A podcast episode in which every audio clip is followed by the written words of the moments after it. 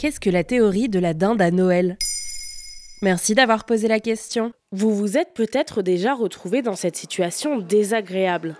La table de Noël se transforme en pupitre où chacun donne son avis politique.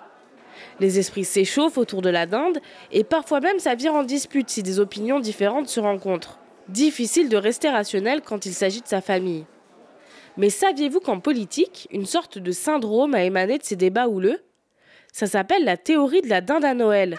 Et certains de nos dirigeants et candidats aiment en jouer. En quoi ça consiste? La théorie de la dinde à Noël, c'est une manière pour les personnages politiques d'être sûrs que l'on parle d'eux, qu'on rouvre le débat, qu'on fasse connaître la réforme du moment. On parle surtout de cette théorie au moment des présidentielles qui ont lieu tous les cinq ans, quelques mois après le réveillon, qui correspond souvent étrangement à l'investiture des candidats par leur parti. Par exemple, en 2021, L'ancien patron des Républicains Christian Jacob tenait absolument à faire connaître la candidate Valérie Pécresse en décembre, comme il le confiait au JDD. Il faut que les discussions du repas de Noël des Français tournent autour de notre candidat. Mais cela ne concerne pas que les présidentielles.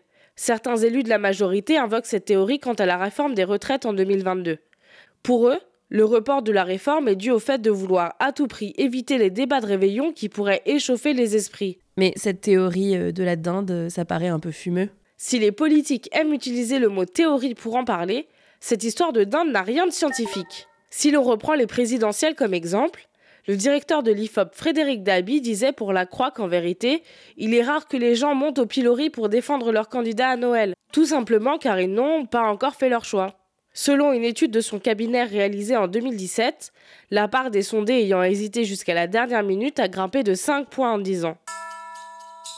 La théorie de la dinde à Noël relève plus du mythe que de la réalité. D'ailleurs, un sondage Ipsos réalisé en 2021 montre que l'intérêt pour la campagne était bien plus faible qu'il ne l'était à Noël 2016. Et pour la réforme des retraites? Si théorie de la dinde il y avait, le gouvernement a de toute façon tenté de noyer le poisson en repoussant la réforme. En effet, difficile de lâcher dans la nature des changements si controversés, puis de ne reprendre la parole sur le sujet que trois semaines plus tard, après les fêtes. Mais y aurait-il même eu besoin de faire cela? Comme je l'expliquais plus tôt, la sphère politique a beau croire dur comme fer à la théorie de la dinde, elle ne repose sur rien du tout. Benjamin Morel, professeur de droit public à Paris de Panthéon-Assas et interviewé par Le Figaro, résume la situation comme ceci. Les Français se politiseraient autour des repas de fête en famille et les sujets lancés fin décembre auraient donc des chances d'être encore plus montés en épingle à la rentrée.